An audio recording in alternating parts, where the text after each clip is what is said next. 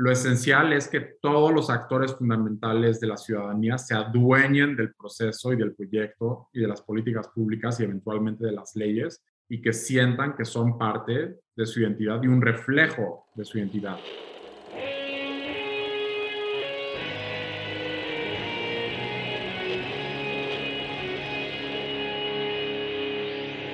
Bienvenidos a Volver al Futuro Podcast, donde platicamos con las mentes que nos impulsan a crear el nuevo paradigma de salud y bienestar, conducido por Víctor Sadia. Muy buenos días, muy buenas tardes, muy buenas noches. Hoy nos acompaña Alejandro Adler. Alejandro Adler es doctor en Filosofía y Psicología Positiva por la Universidad de Pensilvania Actualmente trabaja con Martín Seligman y los gobiernos de Australia, Bután, China, Perú y México para desarrollar la psicología positiva en los planes de estudios de las escuelas. Frecuentemente asesora a organizaciones internacionales, incluyendo el Banco Mundial, la ONU y la OCDE. Actualmente es uno de los 60 miembros del Grupo Internacional de Expertos en Bienestar de las Naciones Unidas.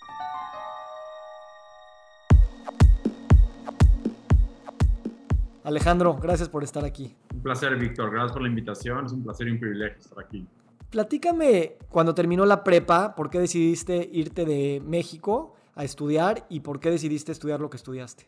Pues yo crecí aquí en, México, fui al colegio americano, pues una familia, una sociedad bastante tradicional donde el diálogo social era si eres bueno en la parte académica, deberías de capitalizarlo y usarlo para monetizarlo y generar, eh, acumular dinero finalmente, ¿no? Y pues yo, siendo adolescente, sí me internalicé esta idea de, pues como soy muy bueno en las matemáticas y, y demás, pues entonces me toca irme al mundo de finanzas y tecnología y demás.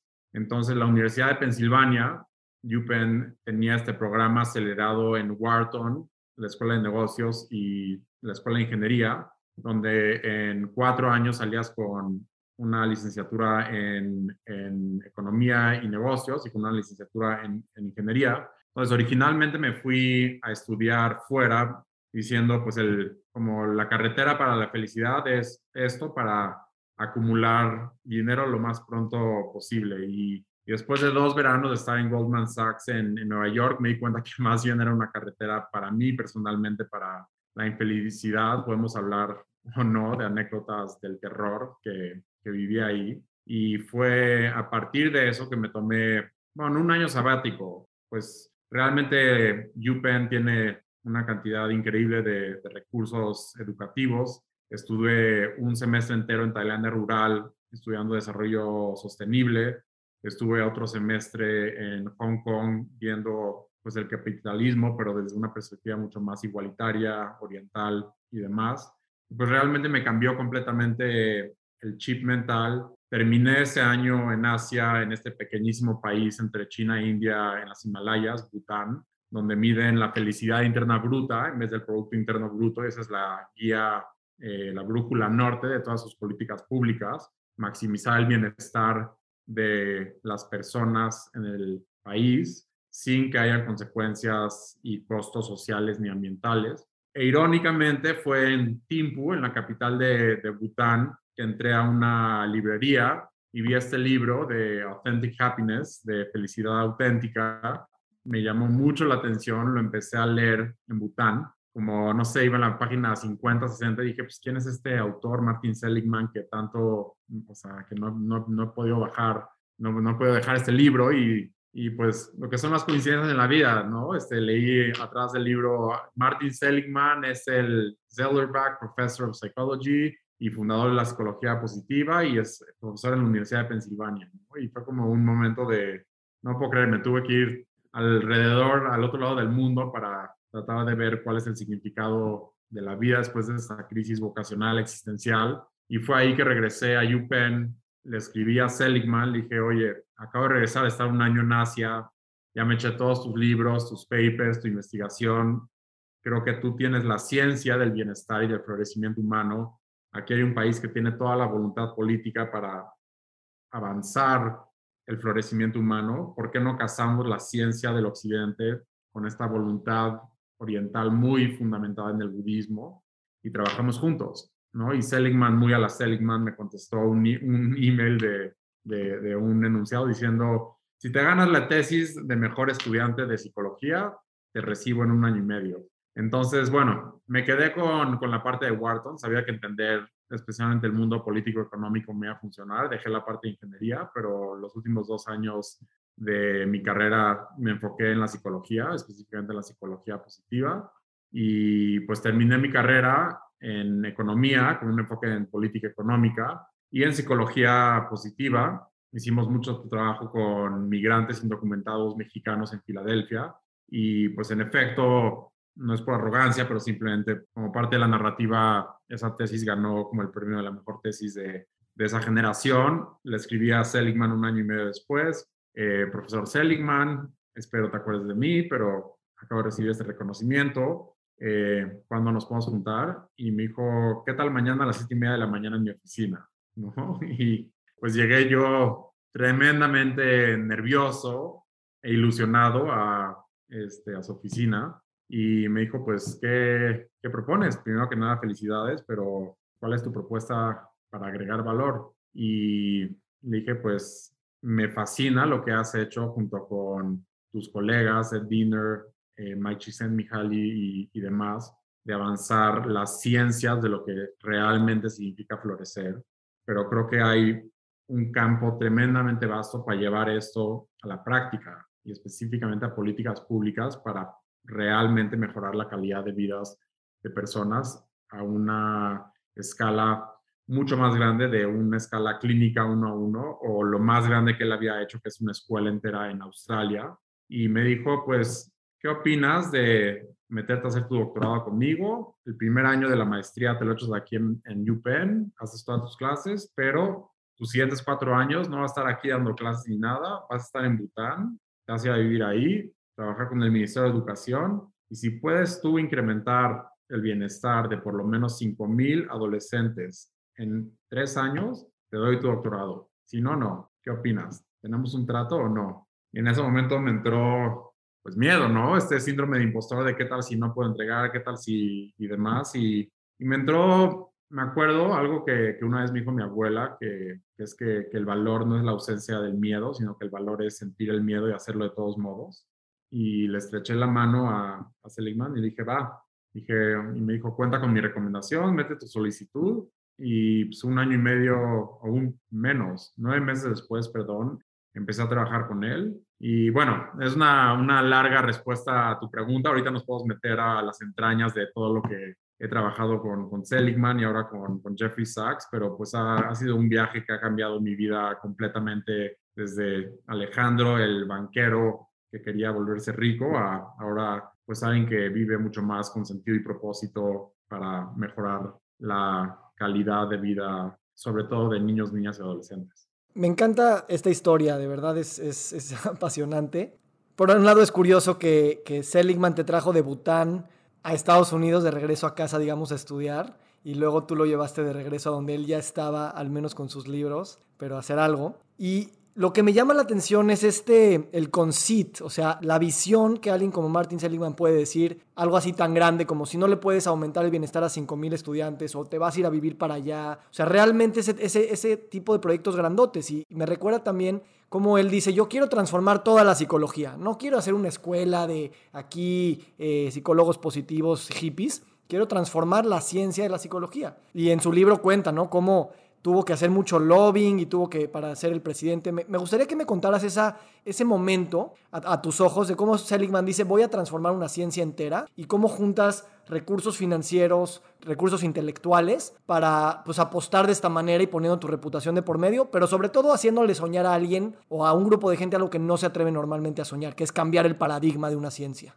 Sí, pues para mí eso es como el tuétano, el meollo de lo que es el, el liderazgo genuino, ¿no? Y es tener una visión, entender hacia dónde puede ir una ciencia, en este caso, y tener la capacidad de reunir justamente los recursos humanos, políticos, financieros para materializar esa visión en un proyecto científico y eventualmente pragmático. Y pues desde 1890, que empieza con Freud y Schopenhauer, la psicología de manera medio seria, el paradigma es que la vida es sufrimiento, ¿no? Y el trabajo de la psicología es identificar estas psicopatologías desde cosas no tan severas, no trastornos, enojo, tristeza, rabia, hasta trastornos como la depresión, la ansiedad, esquizofrenia, trastornos de personalidad y demás. Y la idea era cómo llevar a la gente de un menos 10 a un menos 5, a un menos 3, pero lo mejor a lo que podía llegar el ser humano era un cero. Seligman, pues, se posiciona en el campo de la psicología estudiando la depresión y con este concepto de la desesperanza aprendida, que descubre que es el circuito cognitivo emocional conductual que es subyacente a la depresión, ¿no? que la gente aprende a tener desesperanza y como consecuencia, junto con sus colegas, crean una terapia cognitiva, emocional y conductual de optimismo aprendido, ¿no? Y cómo cambiar esta percepción de soy eh, completamente impotente ante mis circunstancias y crear un sentimiento de empoderamiento. Y cambiar de desesperanza a esperanza y cambiar de depresión a un estado de, pues en ese entonces todavía era ausencia de depresión. Pero lo que Seligman se dio cuenta después de 30 años de ser uno de los pioneros más importantes en, en, el estudio empírico de la depresión, es que eliminar lo malo en la psicología humana no te garantizaba lo bueno. Eliminar la depresión, la ansiedad, el enojo y demás trastornos y emociones negativas no te garantizaban las emociones positivas, el involucramiento, el desarrollo de relaciones saludables, el sentido y propósito de vida, las metas alcanzadas, el empoderamiento y todo lo que realmente hace que valga la pena vivir.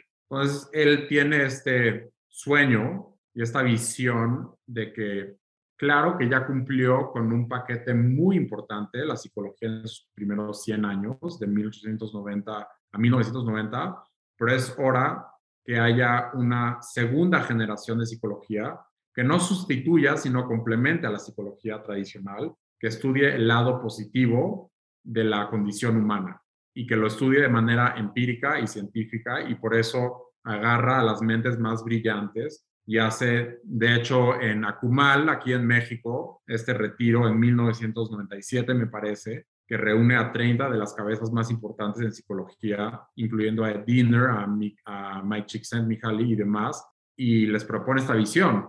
Y a partir de eso empieza a hacer lobbying científico y político y gana con una mayoría mucho más grande que en la historia este, para el American Psychological Association, la este, Asociación de Psicología Americana, y lo hace como foco central de su presidencia cambiar la dirección de la psicología para siempre. Y lo logra, lo logra con no solo comunicando la evidencia, sino aterrizándolo con fondos importantes de, del John Templeton Foundation, que le dieron decenas de millones de dólares, y empieza a, generar evidencia que sí existen elementos, ingredientes de todo el lado positivo de la condición humana y que estos se pueden definir, se pueden medir y mucho más importante, se pueden construir. Entonces, los siguientes 10 años del año 2000, cuando publica este eh, artículo importante en American Psychologist con Csikszentmihalyi de Positive Psychology, donde presentan este nuevo paradigma del año 2000 y coincide diciendo es un cambio de milenio, es año, es momento que cambiemos también nuestro paradigma psicológico. Los primeros 10 años se dedican a validar empírica y científicamente que en efecto su visión tiene validez científica, que podemos definir esos componentes del bienestar, que los podemos medir y los podemos construir. Y son, se pueden enseñar, se pueden aprender.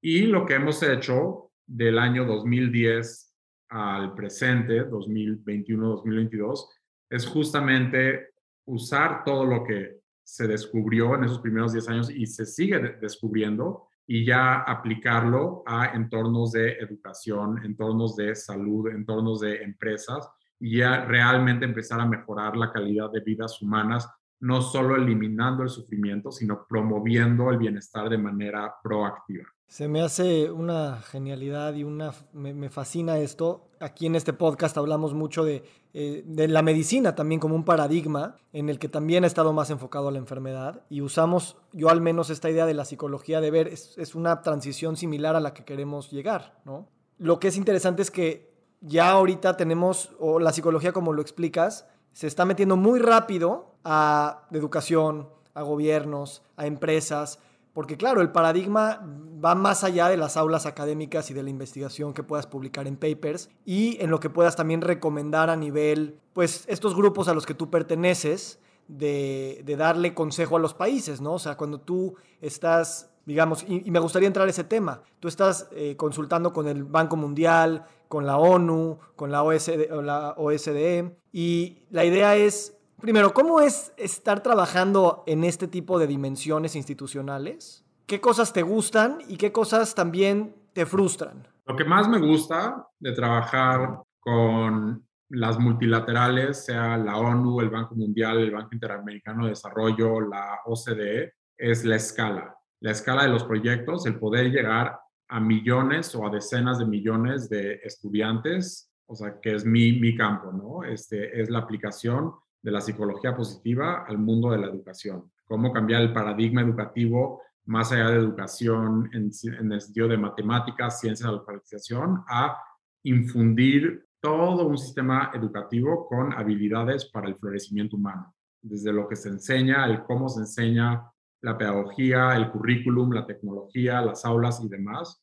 Pero viene, no diría que a un costo, pero hay mucha burocracia de por medio hay muchas personas que siguen ancladas con pruebas estandarizadas que, ¿no? Este, el, índice o la métrica de éxito de un país en, tomemos educación, es cómo le va a los estudiantes en, en ciencias, matemáticas y alfabetización. Entonces, uno de los grandes resultados que Seligman y yo no, pues realmente no, no, no, no lo predijimos, pero salió, cuando estuve en Bután casi tres años es que los estudiantes que recibieron la intervención de bienestar en estas 18 escuelas donde hicimos esta intervención con el Ministerio de Educación, no solo pudimos mejorar la calidad de vida integral de casi 8.000 estudiantes, sino su desempeño académico subió de manera importantísima.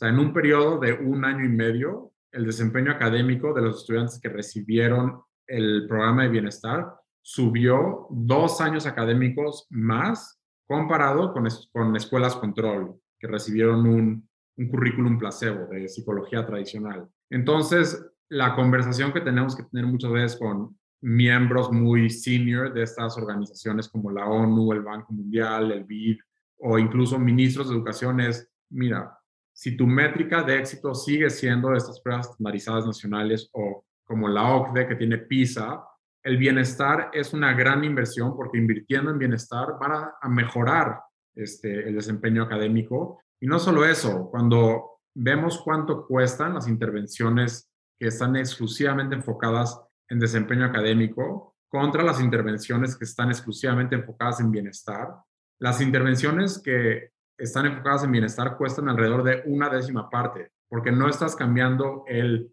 qué se aprende ni el cómo se aprende, estás cambiando el quién aprende. Y estás cambiando a la persona, al estudiante y al docente, al educador de manera permanente.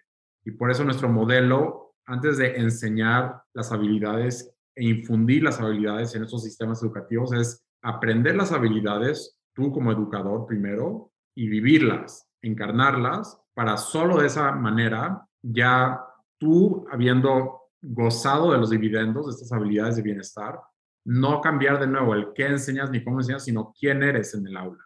Y eso los estudiantes lo perciben y lo que hemos visto que es lo más importante en por qué los estudiantes aprenden mejor es porque se sienten vistos, sienten que tienen mentores en vez de maestros que solo están ahí para inculcar disciplina a la ¿no? este, escuela vieja, ¿no? con mano dura, y al revés, se sienten vistos, escuchados, sienten que tienen personas que están ahí para identificar sus fortalezas, sus intereses, sus ilusiones y son más habilitadores que, y guías que los acompañan en su proceso de formación integral hacia su florecimiento integral, que incluye un, desempeño académico tradicional, pero no se limita solamente a un desempeño académico tradicional.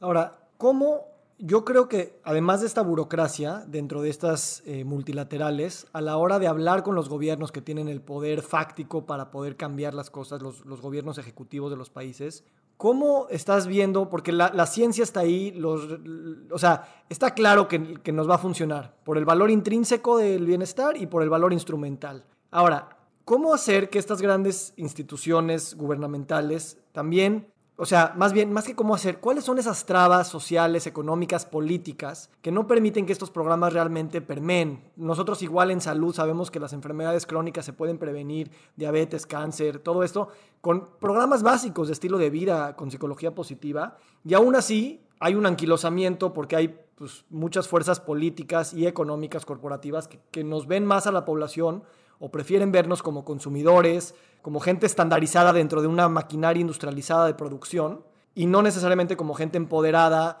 que se autoconoce. Entonces, e, en vez de criticar buenos contra malos, ¿cómo tú entiendes esta complejidad a la que los mismos gobernantes se ven, digamos, este, envueltos? ¿Y cómo caminamos en esa dirección juntos? Sí, nosotros algo que ya es un, eh, pues ya lo tomamos como una condición antes de comprometernos a un proyecto es la voluntad política. La voluntad política, y regreso al tema del liderazgo, es absolutamente esencial. Por ejemplo, en este momento estamos comenzando un gran proyecto en Nuevo León. El nuevo gobernador, Samuel García, tiene una visión tremendamente clara y audaz para Nuevo León. A la secretaria de Educación eh, que asignó, Sofía Leticia Morales Garza, tiene un doctorado de Harvard en educación, es una eminencia, tiene un equipo tremendo y ya estamos trabajando con ella y todo su equipo para armar un plan estatal de transformación educativa hacia el florecimiento humano, pero si no hubiera habido esa voluntad política a nivel gubernamental, gobernador y a nivel secretaria de educación que compartan esa visión, no podríamos haber invitado al BID, a jugadores y actores del sector privado que tienen fondos filantrópicos y demás, porque el vehículo no se puede armar. ¿no? Entonces tienen que haber las condiciones habilitadores del lado político y social. Y ahora sí que la demanda sí está a la hora para este nuevo paradigma, porque hay diseminación bastante amplia de que esto funciona que no trabajamos con gobiernos si no existe esa voluntad política y ese compromiso explícito a mejorar la calidad de vida de los estudiantes y de todo el ecosistema, ¿no? Y hemos visto que al transformar un sistema educativo se vuelve un catalizador y un nodo para transformar sociedades enteras, porque finalmente creas comunidad. Y pues no es por ponernos nuestros moños ni nada así, simplemente hay tanta demanda por estos proyectos que si no están las condiciones habilitadoras en el sentido político, económico y social, no materializamos las colaboraciones porque hemos tenido pues, proyectos en, en Bihar, por ejemplo, que es una de las zonas más pobres de la India, para trabajar con personas, entre comillas, intocables, odio esa palabra, pero es el sistema de las castas que existe allá.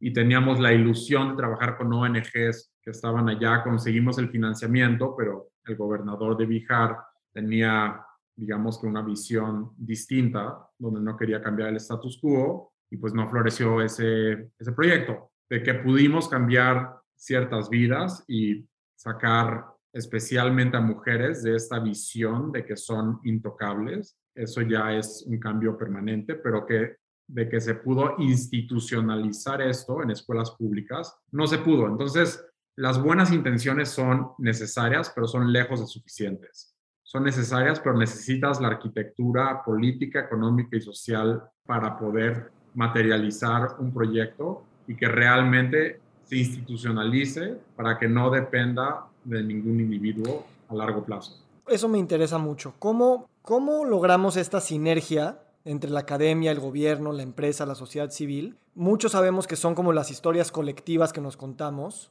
eh, sobre lo que es el bienestar, sobre nuestro papel.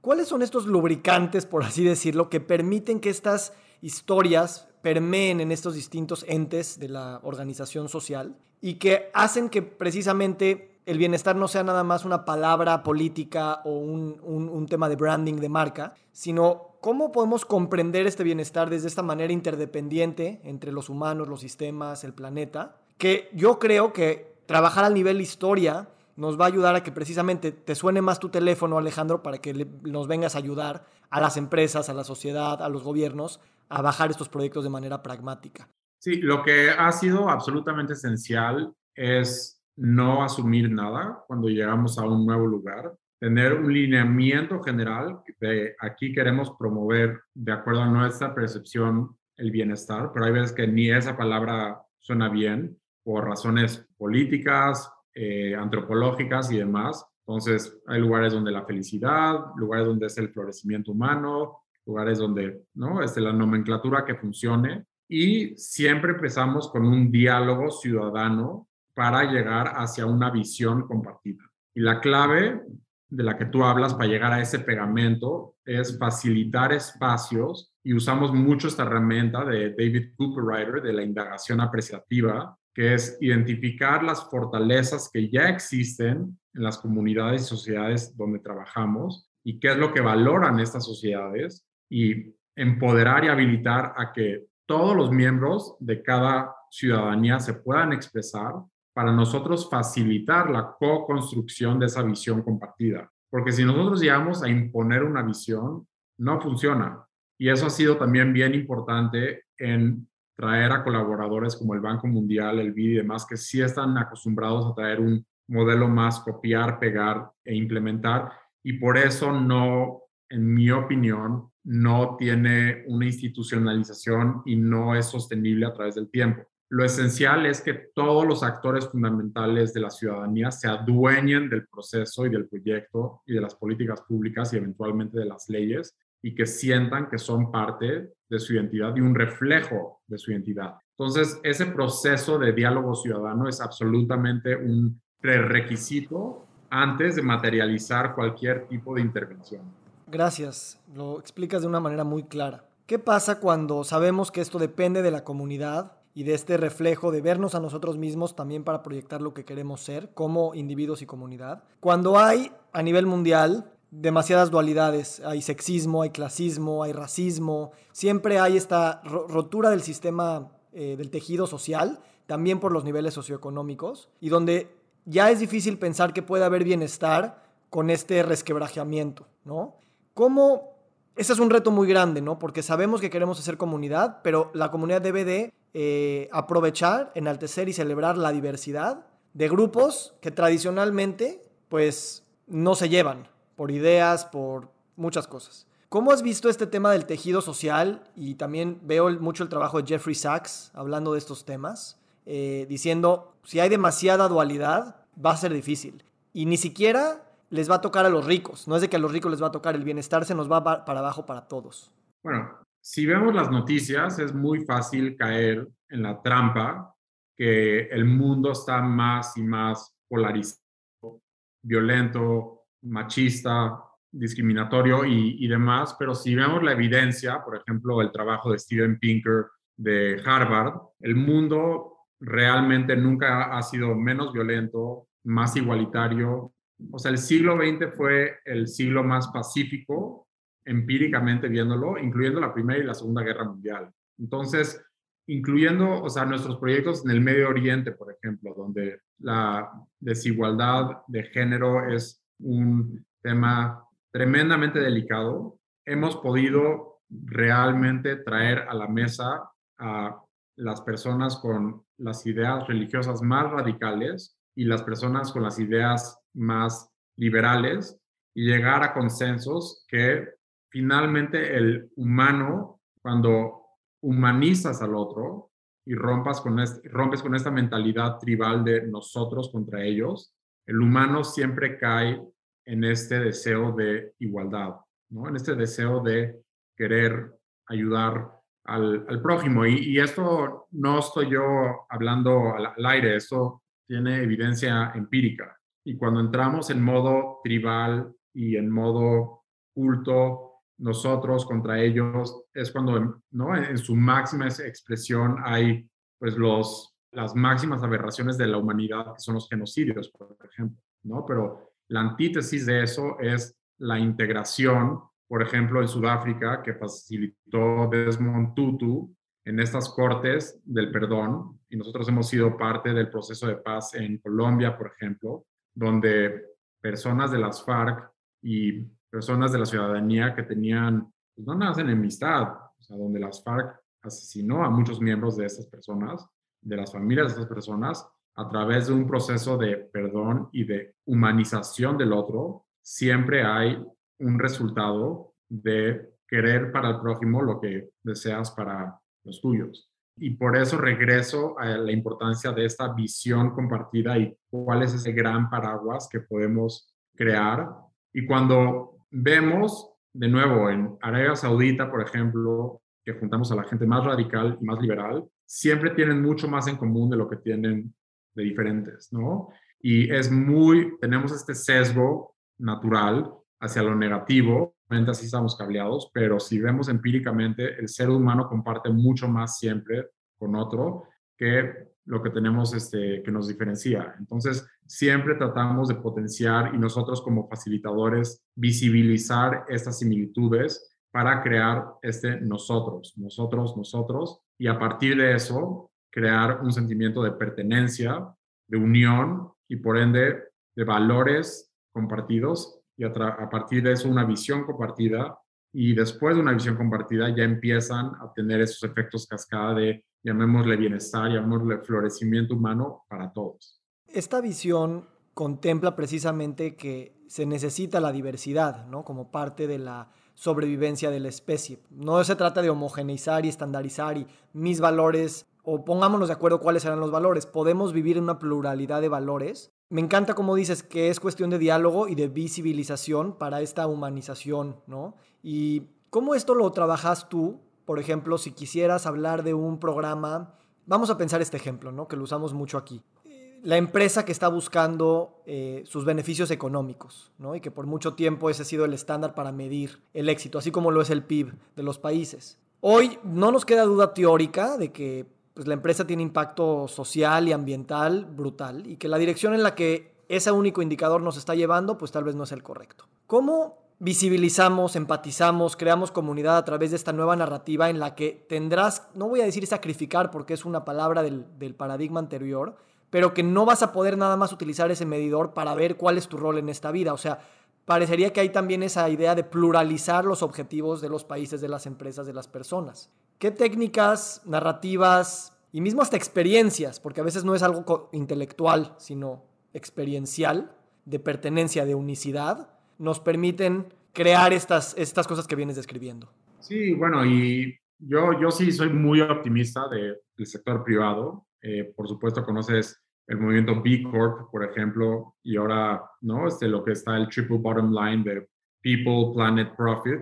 Y hay más y más evidencia que la gente con mayor satisfacción de vida es más productiva y más creativa. Entonces, aún si tu único objetivo es maximizar el profit, ¿no? Los dividendos finales para este, de tu empresa y las ganancias, te conviene invertir en bienestar, ¿no? Por su valor instrumental. Y entonces, eso es la parte empírica, pero no hay, y esto sí es para nosotros el nodo en educación, pero también cuando hemos trabajado con empresas como Google, llevarte a los, o sea, a los C-level executives, a, a retiros de formación y capacitación de estas habilidades para que ellos aprendan y vivan estas habilidades no como empresarios y líderes, sino como seres humanos habilidades desde la meditación, la presencia plena, el autoconocimiento, alfabetización emocional, comunicación efectiva, pensamiento crítico, pensamiento creativo, toma de decisiones, liderazgo, trabajo en equipo, y a partir de ellos vivir y encarnar vivencialmente, como dices, Víctor, estas, los dividendos del bienestar, se dan cuenta que no nada más tienen vidas mucho más satisfactorias, no están en modo burnout, donde se están quemando las cejas, sino están más productivos, ¿no? Pueden trabajar 6 a 7 horas al día, no 14 horas, y sacar el mismo trabajo y tener un balance más sano en su vida, tiempo para su familia, tiempo para comer bien, para dormir bien, para tener hobbies, etcétera. Entonces, creo que el paradigma general de el ser humano no trabaja para la economía, sino la economía trabaja para el ser humano y para el planeta, está permeando más y más todos los ámbitos, ¿no? Y de nuevo, yo sí, eh, hay otro libro de, de, Steven Pinker, Enlightenment Now, que, ¿no? El, primero que se publicó, que, que, se llama The Better Angels of Our Nature, es donde traza cómo nunca ha habido menos violencia en el mundo que ahora, por más de que eh, las noticias y nuestro sesgo sea lo contrario. Y Enlightenment Now narra cómo ya el mundo está listo para recibir este nuevo paradigma hacia el florecimiento humano sin sacrificar ningún tipo de fibra ambiental ni cultural. Y ahí, un, finalmente, y, aquí pues el experto eres, eres tú, Víctor, el sector privado tiene que tener un papel fundamental porque mueve el 70% de los recursos del mundo, el 70% del PIB, pero yo sí veo más y más líderes iluminados, si los quieres llamar así, que ven que no solo como una responsabilidad ética, social y ambiental, sino para el propio bienestar y la integridad de la empresa, tienen que cuidar a su gente y tienen que cuidar los recursos que consumen para la vialidad de su empresa no dentro de un año para los inversionistas de Wall Street, sino la, ¿no? este, que sea viable en 10 y 30 y 50 años, ¿no? Y ve Patagonia, por ejemplo, como una empresa para mí ejemplar. Vamos ahí al tema, gracias, y me encanta tu, tu elocuencia. La la palabra sustentabilidad o sostenible, este tema de los recursos naturales, ¿no? Mismo la palabra recursos ya implica esta idea de que podemos nosotros aprovecharlos. ¿Cómo se está viviendo esta nueva narrativa del medio ambiente no como recursos, sin antropomorfizar a los árboles y decir, ya sabes, que, sienten o, lo que sea? Para entender esta interdependencia y casi esta unicidad que tenemos, que por mucho tiempo el pensamiento mismo filosófico, científico nos ha separado de esta naturaleza. A lo mejor tu experiencia también con las culturas orientales nos puede ilustrar esta narrativa más integradora, tal vez esta ontología mucho más eh, unificada. Y cómo esto lo llevamos al terreno de lo político, porque también tenemos que pasar de la idea de que tenemos que poner caps a las emisiones de, de fósiles, por ejemplo, ¿no? de gases fósiles.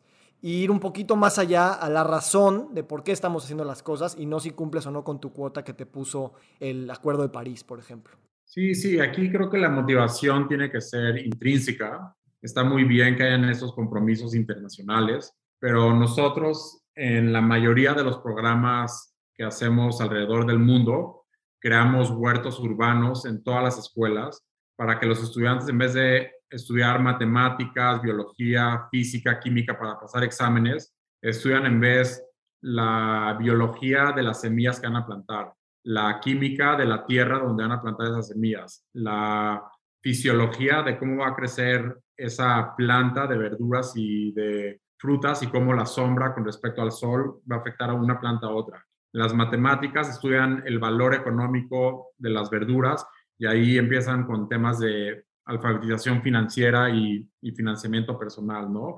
Y hay este nuevo concepto clave que se llama biofilia, que demuestra que la mera exposición a la naturaleza no es que te, no, o sea, en estilo literal de amor a seres vivos, sino que te recuerda que eres interdependiente y, literalmente estás viendo los frutos y que las frutas y las verduras no vienen del, súper, que vienen de la tierra y los estudiantes ven eso, aprecian la naturaleza y lo comunica no solo en el aula, sino empieza a cambiar la narrativa en el entorno doméstico también. Y tú no sabes cómo estos jóvenes, adolescentes sobre todo, pero niños y niñas también en primer, desde la primera infancia estamos haciendo esto, cómo cuidan de estos huertos urbanos ya como sus bebés y traen con tremendo orgullo a sus papás enseñarles cuando están ¿no? saliendo las verduras y los frutos y demás y cuando van al mercado. Y entonces creo que tiene que ser algo vivencial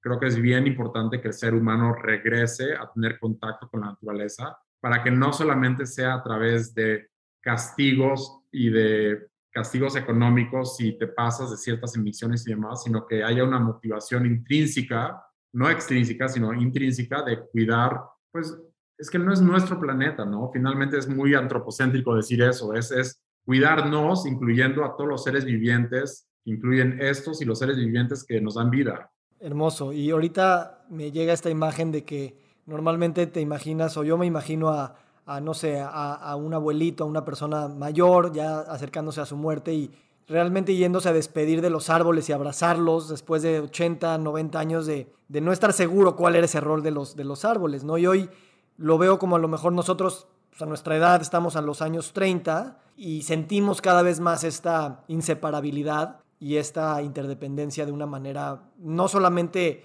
súper interesante a nivel intelectual y entender cómo funciona biológicamente y, sistematizadamente y jerárquicamente las cosas de la naturaleza más allá de los sistemas y jerarquías humanas, sino esta experiencia de inseparabilidad y de milagro, porque no hay otra manera de decirlo. Ahora, para ir cerrando, mm, yo te veo, muchas personas que te conocen te dicen, es de las personas más inteligentes que conozco, se nota que tienes tu cabeza girando a mil por hora con un pensamiento crítico, con un pensamiento matemático, con un pensamiento, de, bueno, de muchos tipos al mismo tiempo, ¿no? ¿Cómo es tu vida en el diario, ¿no? ¿Cómo no, no puedes o sí puedes separar de la persona que es Alejandro en su rutina personal, familiar, de lo que ahorita estás vestido en traje y corbata porque acabas de hablar con gente del, Banco Interamericano de Desarrollo, y esta sincronía y esta unicidad de, que somos, somos lo mismo, ¿no? ¿Cómo es Alejandro en ese contexto? Para mí la clave es el, balance, o sea, y, y, no trato de compartimentalizar mi vida de Alejandro el académico, Alejandro en su modo diplomático,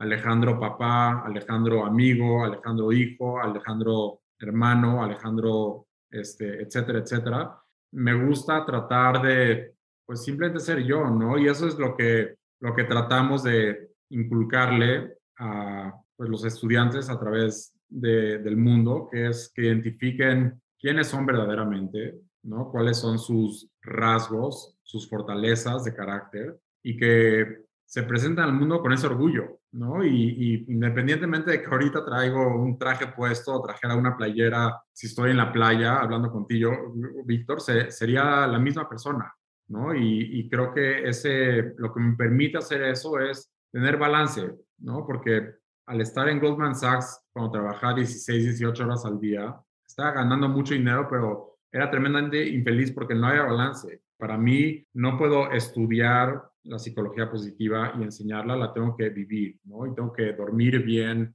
comer bien, cuidar mis relaciones humanas, eso es el pilar central de mi vida. Si yo no tengo mucho amor en mi vida, no, o sea, no por nada ese es el pilar central de, de la psicología positiva. Cuido que los proyectos que, que acepto tengan sentido y propósito y estén alineados con mis valores y que se alineen literalmente con lo que valoro. Y pues finalmente cosas también básicas como alimentarme bien, este, hacer ejercicio y pues, mantenerme lo más aterrizado y auténtico posible. Pero es lo que te digo es ser esto, auténtico. Gracias. ¿Cuál es el, tu relación con el tiempo? ¿no? Porque también sé que tienes muchas ambiciones, tienes muchos proyectos, te están jalando de muchos lugares, estás en constantes conversaciones de, de muchos tipos.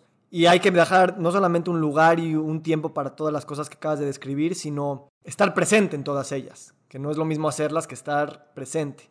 ¿Cómo ha evolucionado tu, tu relación con el tiempo? ¿Y qué cosas, si me permites la segunda pregunta, hoy te, son tus retos principales para estos procesos de equilibramiento constante? Mi relación con el tiempo, o sea, en un sentido muy pragmático, es, sí te diría que seis días de la semana tengo muy estructurada mi agenda justamente para poder tener presencia plena y poder estar completamente presente en lo que estoy y no estar mentalmente pensando qué tengo que hacer o qué no tengo que hacer. Sí he estado tratando de implementar, despertarme más y más temprano para poder hacer lo importante del día antes de que el resto del mundo despierte, correos electrónicos, llamadas, etcétera. Pero sí me tomo un día entero a la semana, ya sea el sábado o el domingo, y lo dejo completamente sin estructura, que para mí es muy importante. Y es un día de familia y de amigos. Y es un día que para mí es, es fundamental no tener estructura alguna para poder soltar y darle oportunidad a, a, que la vida es espontánea, ¿no? Y permitir fluir. Ese es número uno. en cuanto a objetivos, creo que pues hay diferentes niveles, ¿no? Este, objetivos de la semana, objetivos a nivel los siguientes meses, los siguientes años, las siguientes décadas. Y pues creo que el objetivo transversal es mantenerme yo, yo bien. O sea, lo, lo que yo he visto es si puedo tener una tendencia por mi naturaleza tan perseverante y tan comprometida a poderme quemar, ¿no? Este, por estar demasiado comprometido a mi chamba. Entonces, te diría que el objetivo transversal que ahora estoy proponiéndome es justamente mantenerme lo más equilibrado posible para poder presentarme y dar la mejor versión de mí en, en todos mis proyectos profesionales y personales, sea terminar el paper de esta semana, sea la propuesta para Nuevo León o educativo y económico en los siguientes ocho años hacia los Objetivos de Desarrollo Sostenible 2030 y más allá, ¿no? Pero sí te puedo decir que me he dado cuenta que si yo no estoy bien, no puedo dar la mejor versión de mí mismo a, mis proyectos y a mi gente más querida. Me despido Alejandro, me, me encantó esta conversación, me dejas pensando, sintiendo, motivado, prácticamente todos los atributos de la psicología positiva. Lo reflejas con tu saber, pero también lo reflejas con tu ser. Te deseo pues más abundancia, más presencia y más equilibrio. Muchísimas gracias. Gracias, Víctor, y gracias por la invitación. Realmente un placer, un privilegio y aquí estoy para servir en lo que pueda. Que tengas buen día. Que estés bien.